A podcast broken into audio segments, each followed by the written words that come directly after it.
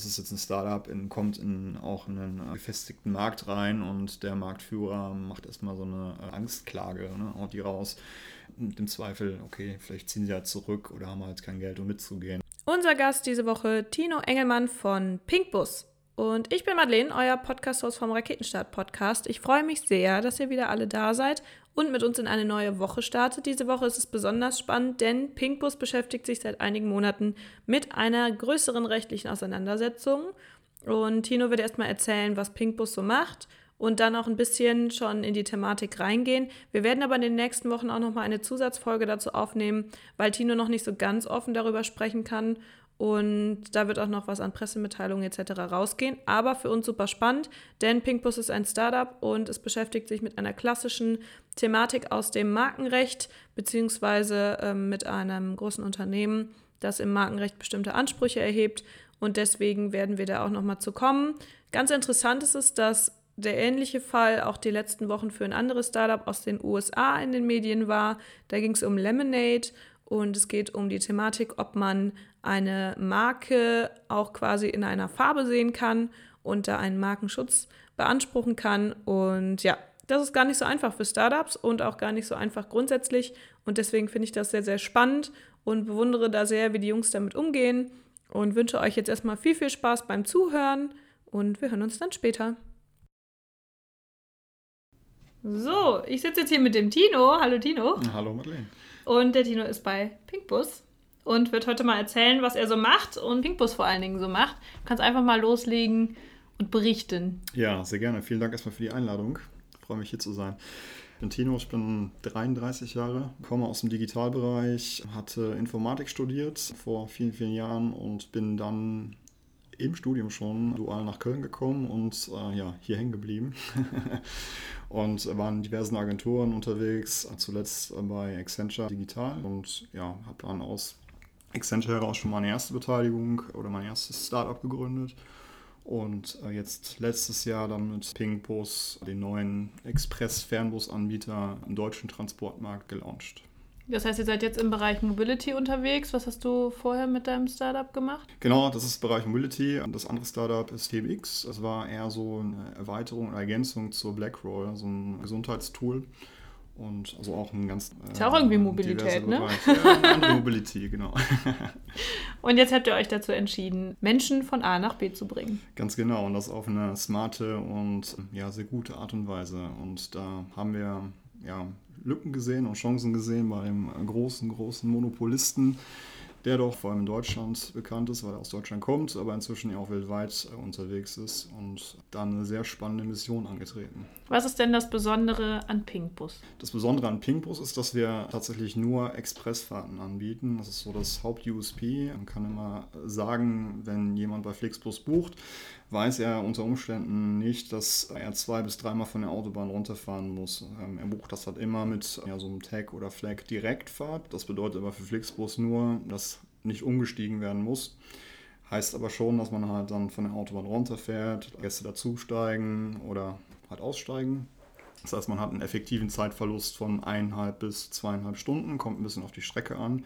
Und das wird so auch nicht ausgezeichnet. Also eigentlich auch ja, eine rechtliche Lücke äh, oder auch eine Täuschung der Kunden. Und da haben wir halt gesehen, dass extrem viele Passagiere, also vor allem mein Co-Founder, der Christian, der aus dem Bereich kommt, extrem viele Passagiere ja schon 2015 ja, abgeschreckt wurden von dem Fernbus wieder, weil sie halt dann keine Lust hatten, 10, 11, 12 Stunden im Bus zu sitzen und dann noch mit einer ja, geringeren Qualität der Busse. Und haben gesagt, okay, ich zahle lieber ein bisschen mehr, nehmen wir die Bahn oder das Flugzeug, was ja dann in den letzten Jahren auch eigentlich sogar günstiger war als die Bahn, sodass halt diese Direktpassagiere wieder auf andere Medien gegangen sind und gesagt, eigentlich brauchen wir halt in diesem preissensitiven Markt, also Busmarkt, wieder eine Express-Alternative, die es so nicht gibt. Und wollten halt oder wollen diese Nische halt bedienen. Und das ist halt so das Haupt-USP und ja, Ergänzend dazu sagen wir halt, wir können das in einer sehr guten Customer Experience abbilden und uns halt genau in diesem Punkt differenzieren von halt dem sehr, sehr großen Konkurrenten,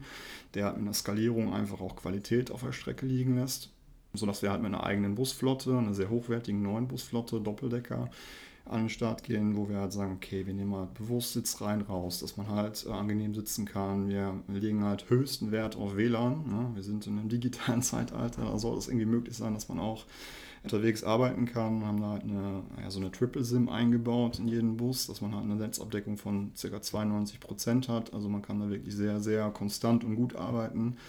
Das ist nicht mal in der Bahn der Fall wir haben halt ein, ein, Preisversprechen, also egal wann du buchst, ob drei Monate vorher oder halt direkt am Bus, du zahlst immer den gleichen Preis, ein bisschen wie im öffentlichen Nahverkehr. Also wenn man jetzt hier in Köln in die U-Bahn steigt, zahlt man drei Euro und so ist es bei uns auch. Wir wollen am Ende halt, dass die Leute gar nicht mehr groß überlegen müssen, nutze ich jetzt die Bahn oder Pinkbus und das ist irgendwie also so ein Bias, ein No-Brainer. Okay, klar, Pinkbus kostet immer 25 Euro und fahre halt eineinhalb bis zwei Stunden länger, aber weiß, es ist irgendwie komfortabel und eine gute Qualität. Wie macht ihr das dann, dass ihr so konsistente Preise überhaupt anbieten könnt? Ja, eine super Frage. Eine klassische Investorenfrage. Take my money! ja, genau. Durch den Einsatz der Doppeldecker haben wir halt mehr Sitzplatzkapazitäten. Das heißt, wir kriegen so circa 26 äh, Plätze äh, oder Passagiere mehr unter und können dementsprechend halt äh, günstiger produzieren, mhm. also 30 Prozent günstiger produzieren. Das können wir halt dann ja, verteilen auf andere Posten, sodass wir halt dann dementsprechend auch einen günstigeren Preis anbieten können. Zudem haben wir halt aktuell die nachhaltigste Flotte äh, im deutschen Markt. Es hat eine einheitliche Flotte von MAN, Skyliner sind das, die halt auch einen, ja, einen überschaubaren Verbrauch haben, also gar nicht so einen hohen Verbrauch, sodass man halt dann mit solchen Stellschrauben auch äh, drehen und arbeiten kann. Okay. Eigentlich fand es faszinierend, warum fahren da nicht nur Doppeldeckerbusse rum? Das wäre doch eigentlich mega nachhaltig da. Wäre auf jeden Fall effizient, die sind auch teurer ne? in der Anschaffung. Mhm. Und muss man aber noch mal ein bisschen das Businessmodell von Flixbus oder auch Blablabus, ist ja jetzt auch ein weiterer Konkurrent noch, gucken, dass sie halt da anders arbeiten als wir. Also wir haben ja unsere Buspartner tatsächlich auch beteiligt am Unternehmen, sodass sie halt eine hohe intrinsische Motivation mitbringen und wir wollen halt eine gute Qualität liefern und sehen es halt ja, mit so einer Maßnahme dann eher gewährleistet. Und die Konkurrenten verprellen auch eher. Die Buspartner und zahlen halt eine Mindestvergütung pro Kilometer und ja, schummeln da auch schon ziemlich krass, äh, sodass da Buspartner auch eher verprellt sind, auch weniger gewillt sind, da ein größeres Invest zu tätigen. Und das merken wir auch extrem, ne, dass der Busmarkt da schon ja, verbrannt ist und dass es gar nicht so einfach ist, Buspartner von ja, so einem neuen Buskonzept dann zu überzeugen weil die Konkurrenten einfach verbrannte Erde hinterlassen haben und äh, da auch erstmal bei uns halt ein Invest notwendig ist mit genau diesem Bus. Das heißt, ihr fahrt da quasi die Strategie, die Buspartner dann zu Komplizen eigentlich zu machen, ne? Oder zu. Genau, also ja. die, die jetzt dabei sind, äh, die mit uns quasi äh, die Reise begonnen haben, sozusagen, die sind genau halt Komplizen, wie du so schön gesagt hast. Äh, wir sind jetzt gerade auf der Suche nach weiteren Partnern. Da wird es dann halt anders der Fall sein, aber da gucken wir halt, dass wir auch Exklusivitäten gewähren dann auf gewissen Strecken, aber dann weniger über eine Beteiligung arbeiten. Aber die haben trotzdem halt mehr Freiheiten als bei den größeren Konkurrenten. Also wenn ich denn jetzt bei euch mitfahren möchte, dann gehe ich auf eure Website. Ich möchte von A nach B, dann stellen sich mir folgende Fragen. Wo ist A? Wo ist B? Und das kostet mich dann, sagst du eben 25 Euro, richtig? Äh, ja, genau. Also äh, genau, also wir fahren oder wir haben das Produkt ausprobiert jetzt in dem Städtedreieck Düsseldorf, München und Berlin. Das heißt, wir haben eine Fahrt pro Tag pro Strecke, also insgesamt sechs Fahrten pro Tag. Wir fahren immer morgens ab aktuell und das kostet im Sommer, in den Sommermonaten von April bis äh, Oktober 25 Euro und jetzt in den Wintermonaten äh, 17 Euro sogar. Warum ist das so? Ja, das ist eigentlich so gang und gäbe im Busbereich. Ähm, hm. das hat weniger, äh, das sind weniger Passagierströme insgesamt. Ja, so dass man da auch einfach guckt, äh, dass man da die Preise etwas anpasst. Also und tendenziell auch Fahrten rausnimmt, aber das äh, machen wir jetzt nicht, ne? weil wir haben nur eine Fahrt. Ja, ja, klar. Und ihr wollt ja wahrscheinlich dann euer Netz auch noch ausbauen, oder? Genau, also auf jeden Fall das große Ziel für dieses Jahr, ähm, da jetzt Partner zu akquirieren. Um, also wir sehen insgesamt, dass das Produkt halt sehr gut angenommen wird, dass die Qualität sehr geschätzt wird. Da gucken wir, dass wir jetzt auf jeden Fall die großen deutschen Städte dieses Jahr mit reinkriegen, also vor allem das Fokus auf Köln und Hamburg. Und dass man halt genau dieses Netzwerk verbindet. Ähm, Im Februar kommt noch Frankfurt dazu, das ist schon fix. Also dann hätten wir eigentlich so die größten Städte und je nachdem, was jetzt dieses Jahr noch passiert in Richtung Investment, kann man gucken, wie weit man dann auch dann über die Landesgrenzen hinaus schon mal gucken kann. Okay, das heißt, ihr habt schon Investoren mit reingenommen bis zum jetzigen Zeitpunkt oder wie kann ich mir euer letztes Jahr so von der Struktur vorstellen? Ihr seid ja letztes Jahr gelauncht im... Im Juni, Juni genau, ja. Mitte Juni. Also wir haben im Januar angefangen, also die ganze Idee ist schon etwas länger oder etwas älter. Der Christian, mein Co-Founder, hatte die Idee schon 2014, 15 tatsächlich. Er kommt ja aus dem Busbereich und hat das schon sehr früh erkannt, dass es eigentlich eine Nische ist, die sich ergeben hat. Das wurde dann aber so ein Stück weit erstmal ad acta gelegt, weil Flixbus ja unfassbar viel geraced hat und aufgebaut hat und gesagt, okay, es macht vielleicht keinen Sinn, da reinzugehen. Und äh, Christian war dann halt noch ein Jahr in San Francisco, hat also ein MBA gemacht. Und da hat diese Idee eigentlich wieder einen neuen Drive bekommen und haben wir gesehen, okay, hey, ähm, eigentlich ist genau diese Möglichkeit da. Und als er dann 2018 zurückgekommen ist, genau, hat er sich auf Partnersuche begeben, hat dann geklappt und dann sind wir im Januar 2019 begonnen, die Plattform zu entwickeln, auch mit einer Kölner Agentur zusammen und sind dann im April gegründet und im Juni gelauncht, genau. Und das war so ein bisschen der Werdegang und eigentlich sind wir gebootstrapped bisher. Wir hatten am Anfang ja, einen recht kleinen Business Angel dabei. Wir sind jetzt gerade dabei, noch einen weiteren Business Angel dazuzunehmen. Da hoffen wir, dass das jetzt ja, finalisiert wird und peilen dann eigentlich eine größere Finanzierungsrunde Richtung Sommer an. Das heißt, wenn jemand Bock auf Busse hat, die nicht grün sind, kann er sich Fall. für Geld loswerden, gerne bei euch melden. Momentan wollen ja alle Geld loswerden, weil Negativzinsen sind halt nie so geil, ne? Also Definitiv. Also sehr gerne. Genau, wir sehen uns da auch nicht nur als Busanbieter dann jetzt in der Zukunft, sondern wollen eigentlich ein Mobilitätsanbieter sein und werden. Und haben da auch schon äh, Konzepte, wie man dann auch äh, Door-to-Door-Services anbieten kann, also wie wir die Leute halt abholen und wegbringen können oder wie man halt auch in Richtung Hub-Ownership gehen kann. Total spannend wäre, Elektro- oder Brennstoffzellenantriebsformen auszuprobieren mit dem Bus, da zu forschen, strategisch zu gucken oder in die Richtung autonomes Fahren zu gehen, weil wir halt Stadtgrenze mit Stadtgrenze Express verwenden. Sehen wir halt eine sehr gute Möglichkeit, dieses autonome Fahren als, mit als erstes oder als ersten Anwendungsfall genau in Express-Fernbussen halt ja, zu verproben. Also das sind auf jeden Fall sehr, sehr spannende Felder, wo wir uns dann auch hinentwickeln möchten. Was ich bei euch besonders spannend finde, von den Gründerpersönlichkeiten her und von der ganzen Thematik, ich meine, Mobilität ist ein Riesenthema momentan, aber ihr habt euch natürlich auch bewusst in den Markt bewegt, wo man ja eigentlich sagen würde, man wird eigentlich erstmal abgeschreckt. Du hast es eben schon gesagt, äh, dass man Monopolisten Flixbus da hat. Und trotzdem habt ihr euch ja dazu entschieden, die Chance zu ergreifen und diese Nische gesehen und das zu machen. Wie ist das so persönlich als Gründer, wenn man quasi bewusst sich in eine David gegen Goliath-Situation bewegt? Ja, ist auf jeden Fall super spannend und aufregend. Das ist äh, ja natürlich so ein äh, Tanz mit dem Feuer, so ein Stück weit. Aber wer nicht wagt, der kann irgendwie auch nicht gewinnen. Ne? Von daher wissen wir, was wir können und wir kennen halt ähm, ja, gewisse Schwächen und wo man sich halt differenzieren kann und denken auch, dass man als kleiner, vermeintlich kleiner, als einfach auch total oder viel, viel schneller auch reagieren kann auf Gegebenheiten, die dann halt äh, inzwischen so ein Riesenkonzern wie Flixbus es ist mit äh, 1000 Mitarbeitern, das einfach auch nicht mehr kann und auch mit diesem Investorenboard, was dahinter ist, ne, dass man jetzt nicht auf einmal sagen kann, okay, morgen machen wir keine Busse mehr, sondern machen Pivot und gehen in eine andere Richtung doof gesagt. Also da sehen wir halt schon auch eine Stärke in unserer kleinen Größe. Trotzdem ist es natürlich immer ein Thema in Gesprächen. Ne? Also seid ihr eigentlich wahnsinnig, da an diesen Markt reinzugehen. Aber wir können jetzt nach und nach auch mit Zahlen ja, belegen, dass da auf jeden Fall auch Platz für einen zweiten oder dritten ist. Also als wir gelauncht sind, war ja unglücklicherweise sogar eine Woche vorher noch Blablabus an den Markt gegangen. Ja, ich habe es damals mitgekriegt. ja, ich war ja auf eurer, auf eurer genau, Release-Party. Da habe hab ich mich ja reingeschmuggelt ja. quasi. Schon damals beim Gin Tonic kennengelernt. Ne? Ja, ja, genau. Wer bist du eigentlich? Was machst du auf meiner genau. Release-Party? Klassischer Madeleine-Moment. Ja. Ich weiß gar nicht mehr, wie ich da gelandet Doch, weil der DJ, den ihr hattet, das war der Felix von SoSafe. Richtig, genau. Und der meinte, komm mal rum, ich mach da ein Set. Und bei ja. SoSafe war ich ja auch so ein bisschen involviert. Stimmt. Ja, das war auf eine verrückte Party. Genau, das war richtig gut. Ich habe auch alle pinken Luftballons nachher mitgenommen von eurer Party. Ich weiß nicht, ob ihr die irgendwann vermisst habt. Ich glaube, ihr wolltet die alle kaputt machen. Und ich dachte so, nein, das ist auf doch Deko. Das kann man noch mitnehmen. Die hingen dann tatsächlich zwei oder drei Wochen, haben die gehalten. Richtig Echt? crazy. Ja, ja voll cool. gut. Da war ich sehr dankbar. Alle fanden meine Wohnung sehr geil.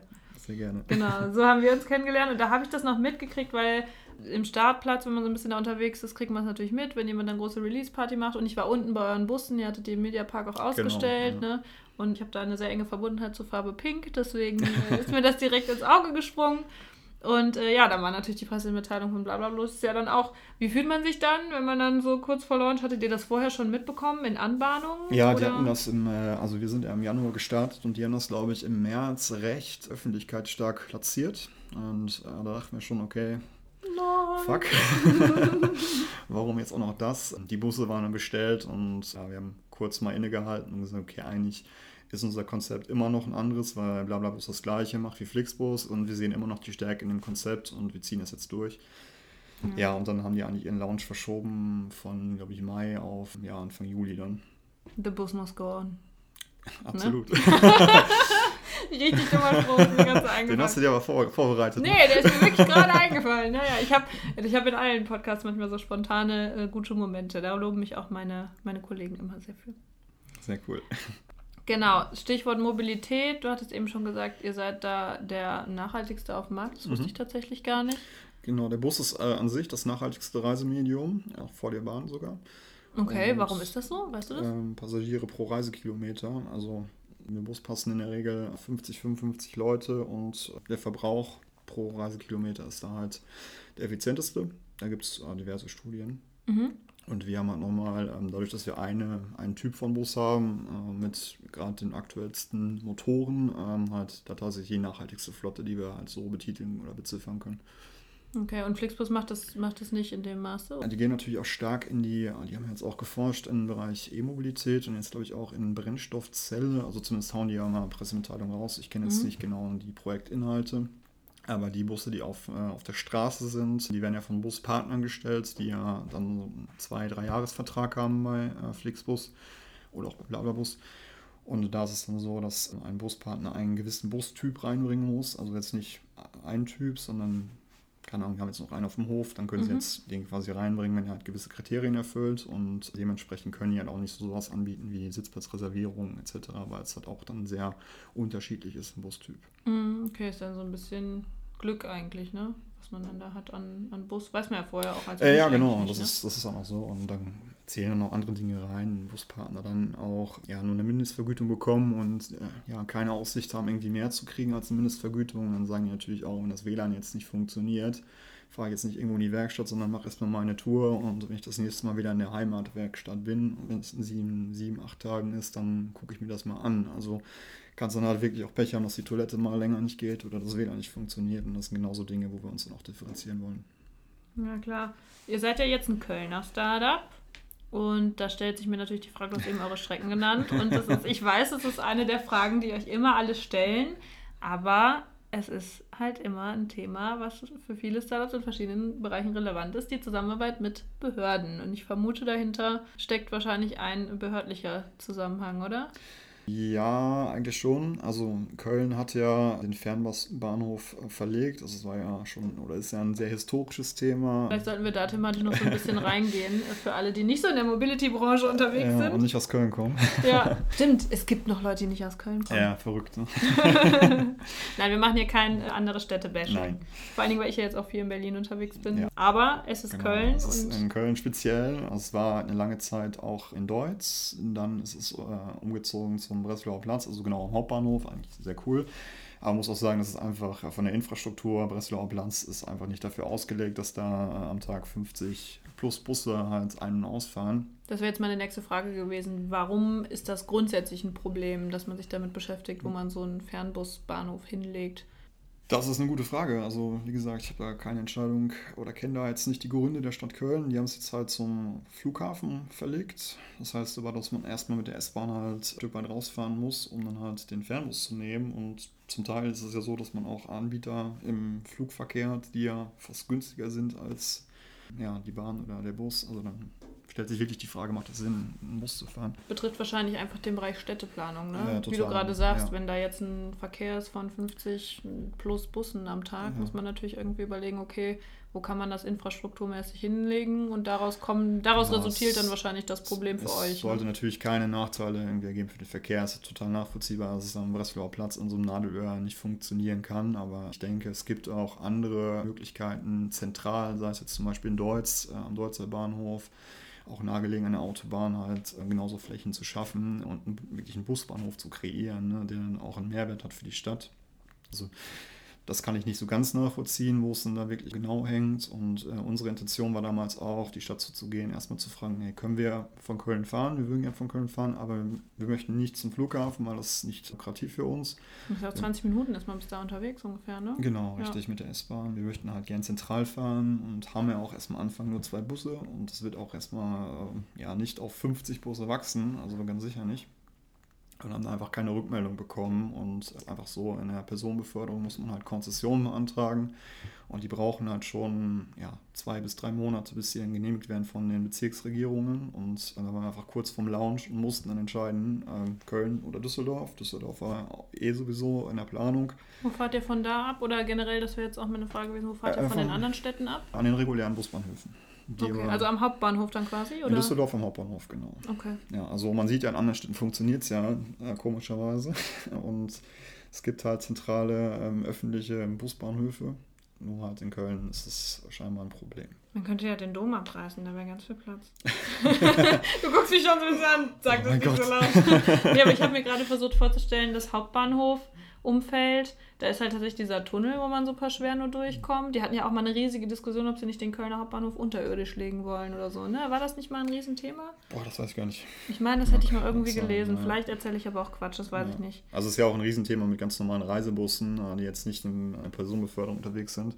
Ist ja auch immer wieder ein Thema, vor allem bei den Weihnachtsmärkten. Die verstopfen ja die ganze Innenstadt. Also, glaube ich, in Köln ein sensibles Thema. Ähm, naja, auf jeden Fall sind wir da mit dem Vorschlag herangetreten mit einem befreundeten Startup, Ampido, die ja Parkplatzvermietungen machen, also sagen, hey, Ampido hätte da ein Grundstück und ähm, der Eigentümer könnte sich das vorstellen, dass da halt zumindest partiell ein Busbahnhof errichtet wird. Erstmal auch nur für uns, mhm. exklusiv, aber dann später vielleicht auch größer und öffentlicher. Aber da kam einfach keine Rückmeldung und dann mussten wir halt Düsseldorf beantragen, weil die Zeit gedrängt hat und ja, so, jetzt sind wir gerade in, in, den weiteren Planungen. Wir würden das halt gerne dieses Jahr umsetzen. Ampido geht da so ein bisschen in den Lied. Der Eigentümer hat eigentlich schon zugesagt und wir hoffen, dass, dass wir da irgendwie jetzt dann weiter vorankommen.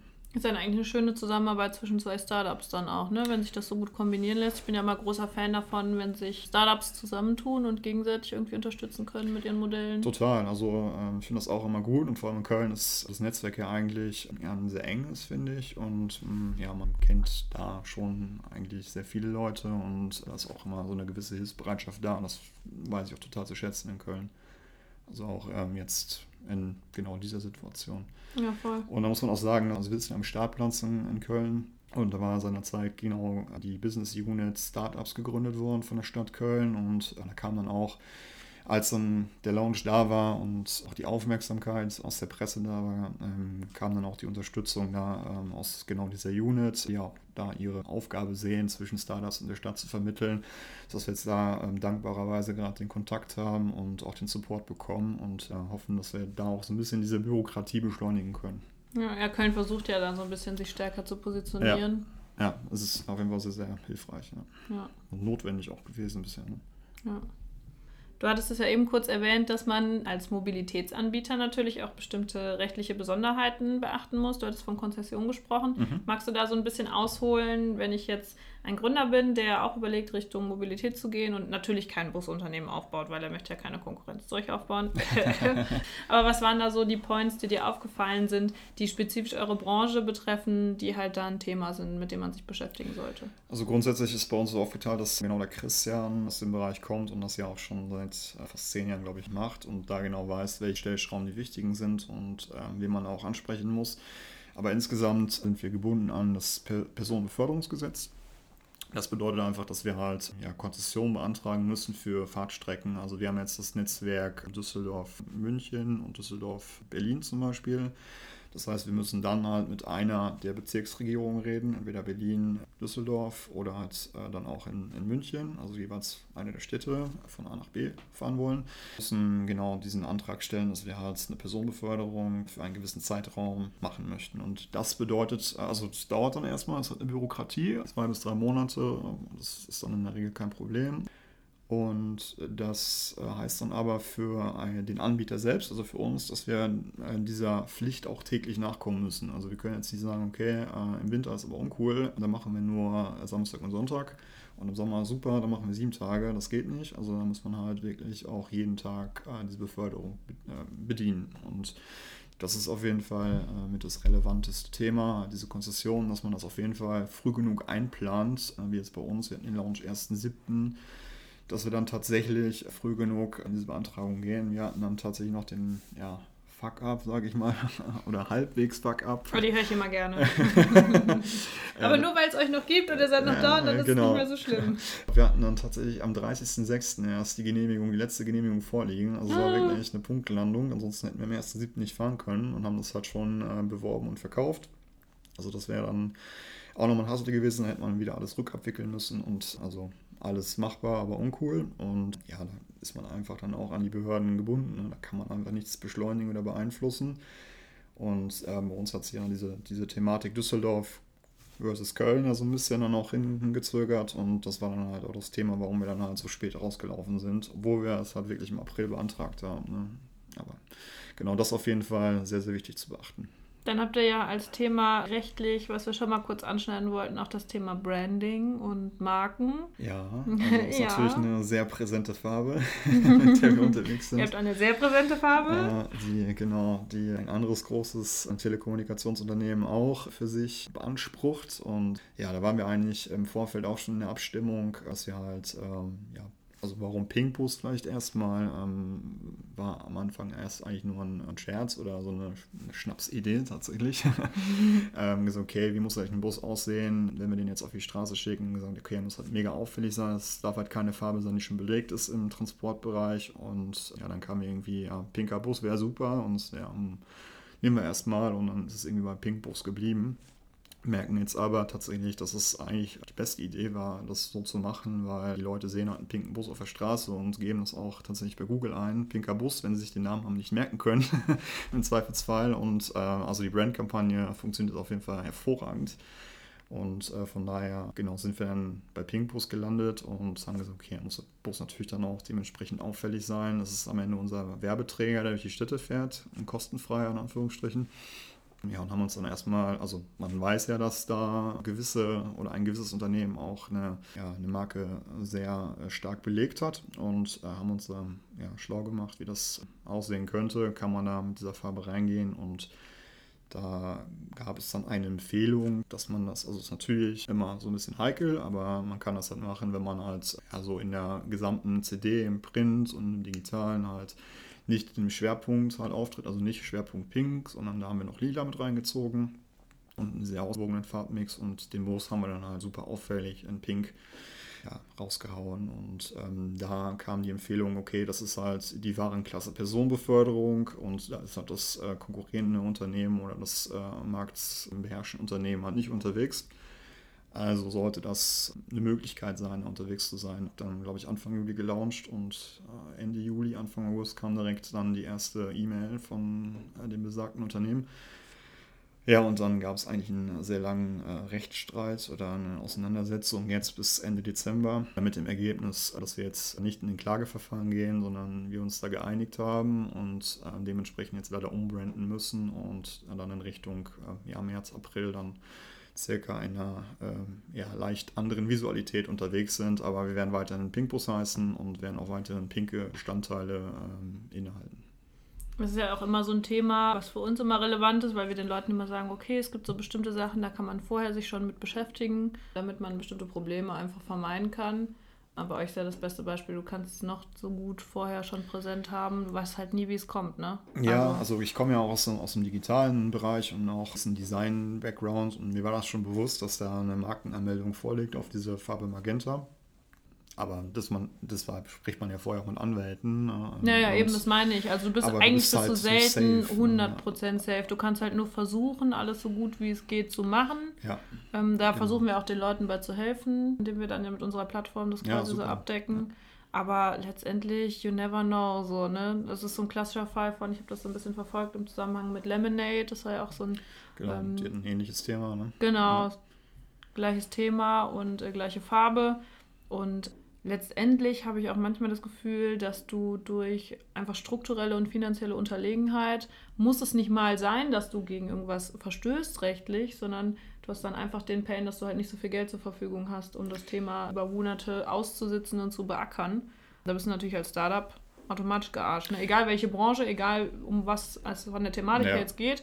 Wenn jemand jetzt wirklich darauf anlegen will, dich zu stoppen und hat halt viel Geld und eine Monopolisten macht, dann können die das halt machen. Ne? Klar, also ähm, da kennen kenn ich auch ein paar Stories, ne, wo es dann eher darum geht, es ist jetzt ein Startup, in, kommt in auch einen äh, gefestigten Markt rein und der Marktführer macht erstmal so eine äh, Angstklage, ne, haut die raus.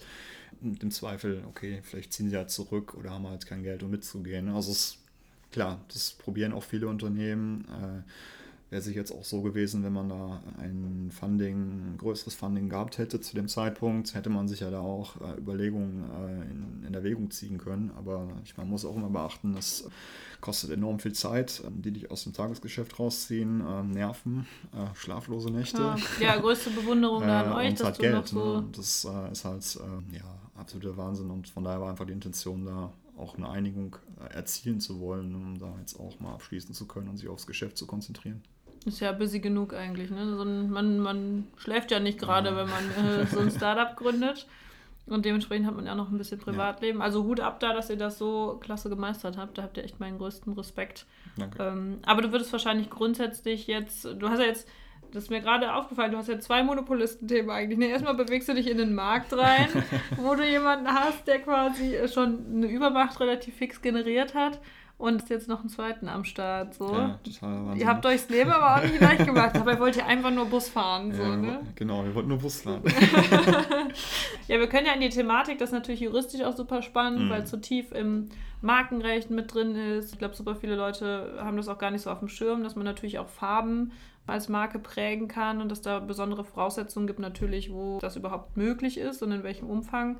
Aber da gibt es ja so einige Player, die da so total. ihre Thematiken haben. Super ne? spannendes ne? Thema, das ist ja auch total umstritten. Ne? Also warum kann jemand eine allgemeine Farbe für sich ja, beanspruchen und ähm, bedeutet das jetzt, dass niemand mehr diese Farbe verwenden darf oder jeder mal ja. fragen muss? Also es super, super spannendes rechtliches Thema. Ja, ja da können wir dann gerne nochmal spezifisch reingehen, wenn ja, du Bock hast. Sehr und gerne. wenn ihr äh, noch so ein bisschen Fortschritt quasi gemacht habt in der ganzen Thematik. Ja, da bin ich mal gespannt auf euer Rebranding, was ich da noch super spannend dran finde, auch für andere Startups. Was für Konsequenzen hat denn das so für ein Unternehmen? Also wir setzen uns jetzt gerade auch für den Launch der Plattform natürlich mit, wie machen wir das designmäßig und so, aber das hat ja nicht nur rechtliche Konsequenzen, die vorhergehen, die dazu führen, sondern auch Auswirkungen im Sinne von, wie strukturiert man das innerhalb des Unternehmens, wenn man jetzt wirklich ein Rebranding machen möchte. Ja. Wie seid ihr da so rangegangen? Ja, das ist passiert natürlich irgendwie neben dem laufenden Tagesgeschäft und da muss ich erstmal Respekt an unseren Designer zollen, also der sich, glaube ich, seit Oktober gefühlt seit nichts, an, nichts anderem mehr beschäftigt mhm. und schon die hundertste Variante ausprobiert hat. Also wir haben jetzt den Weg gewählt, dass wir das als Chance sehen wollen und um uns halt nochmal zu hinterfragen nach einem halben, dreiviertel Jahr und ja auch dann nochmal neu visuell aufzustellen und haben nochmal ein Research äh, dann wirklich gemacht, sind mit den Bussen mitgefahren, haben mhm. Leute befragt, äh, die mit uns fahren, die mit Flixbus gefahren sind, mit Blablabus gefahren sind, sind an den Zops rumgelaufen, haben uns das angeguckt, wie ist das da und sehr viele Erkenntnisse mitgenommen, tatsächlich auch nochmal Erkenntnisse, dass unsere Zielgruppe vielleicht gar nicht so genau definiert war, wie sie bisher gesehen hatten. Mhm. Und, ja, Eure Zielgruppe waren eigentlich Studenten, hattest du gesagt, ne? Genau, primär Studenten. Also wir hatten auch die deutsche Studentin tatsächlich als Fokus und Senioren. Ähm, wir wussten auch, dass halt ein gewisser Teil an ausländischen Reisegästen dabei ist, aber es war halt nur auch ein Gefühl und Erfahrungswerte, die halt das älter waren. Und da haben wir jetzt gesehen, es sind tatsächlich sehr viele ausländische Studenten, die unterwegs sind, die halt in Deutschland tatsächlich dann studieren und reisen. Das sind auch gering verdienende 30-Jährige, mhm. die da unterwegs sind. Extrem und tatsächlich nicht zu vernachlässigen, wirklich die Senioren. Ähm, genau, und das war jetzt auch ein bisschen die Intention, die wir dann jetzt für das Rebranding mitgenommen haben, haben nochmal auch da unsere Vision und Value auch nochmal äh, geschärft und ähm, das lassen wir jetzt quasi alles in, in, das Rebranding einfließen und ja, gucken, dass wir da jetzt mal eine gute Basis dann stehen haben. Die ist jetzt fast final, würde ich mal sagen. Und dann fangen wir natürlich mit dem Bus an mhm. und leiten dann so ein bisschen vom Bus so das digitale Branding ab, was für uns äh, die maßgeblichste dann ist und dann natürlich auch, äh, wie wir dann im Print oder an anderen Dingen halt wirken, auch mit basieren auf unseren Werten, also ja, oder sind sehr nachhaltigkeitsfokussiert. dass wir da eventuell auch nur noch keine Farbe mehr einsetzen im Print, sondern halt nur noch Naturkarton nehmen, wo wir halt schwarz drauf drucken. Also es waren jetzt so Überlegungen zum Beispiel, mhm. die man da mit reinnimmt. Mal gucken, wo wir dann am Ende landen, aber das sind dann auf jeden Fall, das ist auf jeden Fall ein Prozess, den wir jetzt nicht sagen können, okay, im März ist das komplett dann durch, äh, weil dafür ist es einfach dann auch ähm, ja, zu viel Zeug, dass wir da irgendwie dann als ja doch kleines Unternehmen umsetzen müssen. Und man muss ja immer sagen, dass eine Beklebung von so einem Bus enorm teuer ist. Mhm. Also das ist jetzt auch so eigentlich der negativste Faktor, dass da wirklich sehr viel Geld jetzt verbrannt wird, eigentlich ja, für sowas Unnötiges aus unserer Sicht. Das ist natürlich jetzt im Bus erstmal der höchste Fokus ist. Ähm, digital ist es relativ äh, kostengünstig. Mhm. Genau, und dann halt den äh, ganzen Printkram dann. Das ist ja auch eigentlich ganz spannend, dass ihr quasi durch eure ersten Erfahrungen, das sagt man ja auch immer zu Gründern und Startups, man guckt euch eure Zielgruppe genauer an und schneidet euer Produkt auf die zu, dass ihr quasi eine ganz ja, viel größere Zielgruppe eigentlich habt, als ihr ursprünglich dachtet, oder? Das ist doch als Unternehmen total spannend. Ja, total, total interessant. Wir haben aber auch festgestellt, dass tatsächlich die Zielgruppe von unseren Gästen zu den äh, Flixbus-Gästen auch nochmal äh, divers ist. Also dass bei uns tatsächlich nochmal andere Leute mitfahren, die bisher so ein bisschen dieses Flixbus-Bias hatten oder Fernbus-Bias und dann damit immer so ein bisschen wie beim Tempo. Ne? Also Taschentuch mhm. gleich Tempo ist ja Fernbus gleich Flixbus. Ja. Und meistens auch immer eine negative Erfahrung damit verbunden haben und gesagt, okay, nie wieder Fernbus. Und immer wenn sie jetzt Fernbus hören, denken sie halt genau an Flixbus, mhm. an die negative Erfahrung. Und da sehen wir schon, dass dann Leute ja, dem Produkt und uns nochmal eine Chance geben und eigentlich positiv überrascht sind, dass es doch irgendwie cool funktionieren kann und äh, angenehm sein kann. Und die werden auf keinen Fall wieder mit Flixbus fahren, aber äh, fahren jetzt halt ähm, doch wieder Reisebus, aber Fernbus, aber mit uns. Wie macht ihr das dann konkret, dass ihr euch zu einem Monopolisten, mit dem Leute schlechte Erfahrungen haben, so wirksam abgrenzt, dass die Leute euch nochmal eine Chance geben? Also über die äh, USPs auf jeden Fall, über die Qualität. Ne? Also wie vermittelt ihr das online? Also eher so, wie bringt man das demjenigen mhm. bei? Also am Ende muss man sagen, das haben wir jetzt auch im Research festgestellt, man kann noch so sagen, dass Nachhaltigkeit ist für die Leute gerade irgendwie das wichtigste Thema. Also hört man ja immer, aber am Ende, wenn man mit den Leuten redet, ist es der Preis. Also die nutzen oder wählen dann das Produkt, weil es halt günstig ist. Mhm. Wir versuchen das natürlich dann über digitale Kommunikation und Kampagnen auszusteuern und da auch einfach ähm, gar nicht in diesen Vergleichswerbung zu gehen, weil wir sagen, am Ende haben wir halt so eine qualitative äh, Unterscheidung, dass ja, Pinkbus eigentlich gar nicht so viel mit Flixbus zu tun hat, genauso wenig wie unser Designer hat das mal gesagt, Dacia genauso wenig zu tun hat wie mit Tesla. So. Mm, das sind okay. so zwei unterschiedliche Dinge. Und wir wollen uns eigentlich auch gar nicht so krass damit vergleichen, weil wir halt eher A, ein anderes Businessmodell anbieten und wir eine ganz andere, ein ganz anderes Mindset und äh, Philosophie verbinden. Von daher, klar, muss man das irgendwie halt kommunikativ halt verpacken, natürlich in Kampagnen oder ähnlichen Dingen. Am Ende muss man halt schauen, dass die Leute einmal mit uns gefahren sind, um das Erlebnis zu machen und dann halt diese positive Überzeugung zu kriegen. Du meinst eben in Kampagnen verpacken. Ich erinnere mich, als ihr gestartet seid, dass ihr auch ganz spannende Werbekampagnen gefahren ja, genau. habt. Magst du dazu noch was erzählen? In letzter Zeit machen das ja mehrere, dass sie sich marketingtechnisch auf bestimmte Kanäle oder Arten und Weisen berufen, die so ein bisschen abweichen und halt anderes Aufmerksamkeit erregen. Ja, und welche meinst du denn? es gab ja einige am Anfang. Ja, also ähm, wir hatten einmal eine Kampagne, das war einmal eine Zusammensetzung aus einem Motiv und einem Claim, also zum Beispiel lieber früher küssen, war dann halt äh, verpackt im USP, dass wir direkt fahren. Und das haben wir dann äh, verbunden mit einem Bild, wo man dann schon schmunzeln muss, wenn man sieht, also zwei Studenten, die sich ja schon halb äh, ja, aufessen. Auf, aufessen.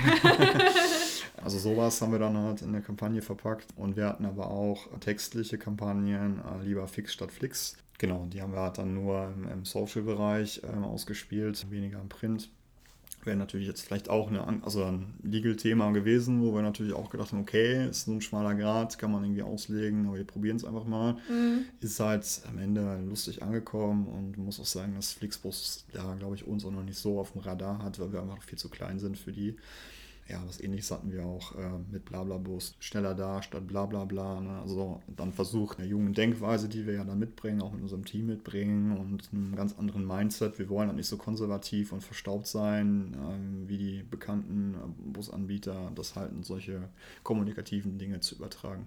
Ich finde das eigentlich ganz spannend, weil ich mit euch irgendwie ein viel stärkeres Branding und, und Lifestyle-Produkt irgendwie verbinde durch diese Werbekampagnen die man dann am Anfang gesehen hat. Und bei Flixbus, wenn ich jetzt so drüber nachdenken muss, hatte ich irgendwie immer so mehr nur die Verbindung, okay, ich fahre irgendwie ökologisch, ähm, vielleicht auch in Kombination mit der Farbe, die sie gewählt mhm. haben, grün und halt möglichst günstig und alternativ zur Bahn. Aber wenn es darüber hinausgeht, weiß ich nicht, vielleicht ist das Branding auch an mir vorbeigegangen, aber durch diese personenspezifische, lustige, humorvolle Bewerbung, die er da am Anfang gemacht hat, hatte ich da irgendwie schon das Gefühl, dass da so ein bisschen mehr Persönlichkeit mit ja, reinkommt. Da war natürlich auch unsere Annahme, dass wir natürlich primär Studenten, die wir auch tatsächlich dann befördern, an Bord haben und die halt auch irgendwie auf Augenhöhe abzuholen, ne, die auch anders denken und ticken. Und genau da kam die Idee dann her. Und ja, das sowas macht auf jeden Fall Flixbus dann eher weniger oder gar nicht.